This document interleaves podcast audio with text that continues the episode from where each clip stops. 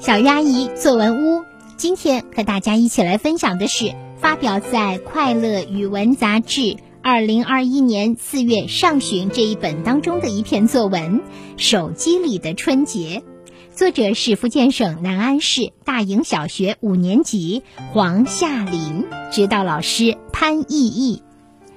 通过手机，我品味了人生中与众不同的一个春节。临近春节，我突发急性肠胃炎，住进了医院。今年春节要在医院里度过了，一想到这里，我内心就很难过。除夕那天上午，我刚睁开惺忪的睡眼，看到身在病房，便又立刻闭上了，打算再次猛周公去。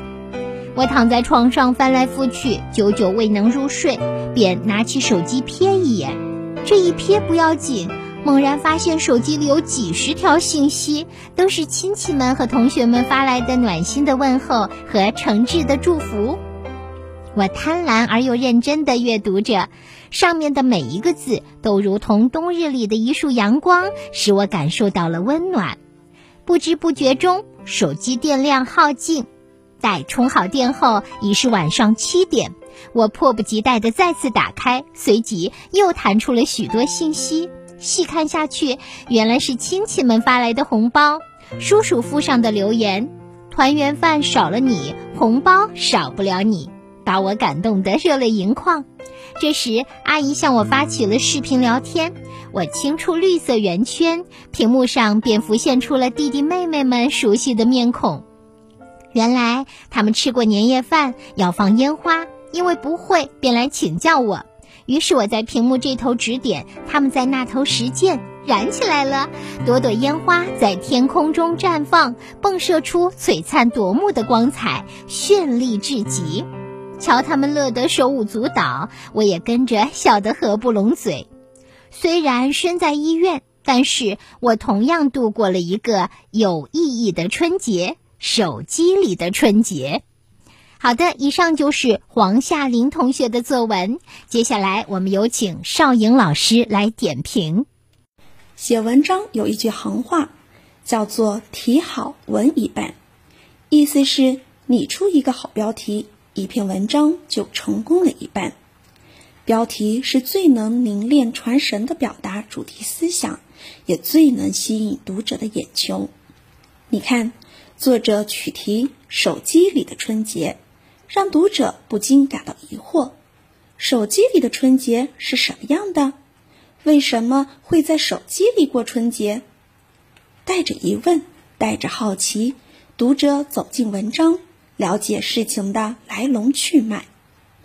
我们说，写作就是记录生活，就是指把自己看到的、听到的、想到的内容或亲身经历的事情。用恰当的语言文字表达出来。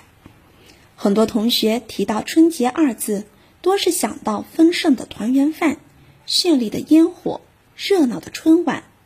而在作者的佳作中，他将自己春节时的独特经历，因为肠胃炎而在医院度过春节这件事情写进文章，贴近生活，文真意切。虽然在冷清的医院里。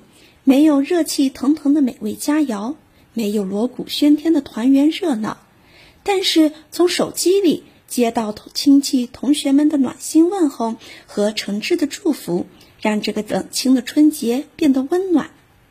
无论是叔叔发的红包，还是弟弟妹妹的视频聊天，让我们看到了作者被家人挂牵，感受到家庭成员之间浓浓的爱意。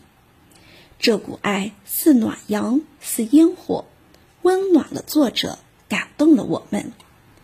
文中说的“朵朵烟花迸射出璀璨夺目的光彩，绚丽至极”，这不仅是对烟花的描写，更是表达作者内心的欢愉与激动。难怪作者会说这是一个有意义的春节。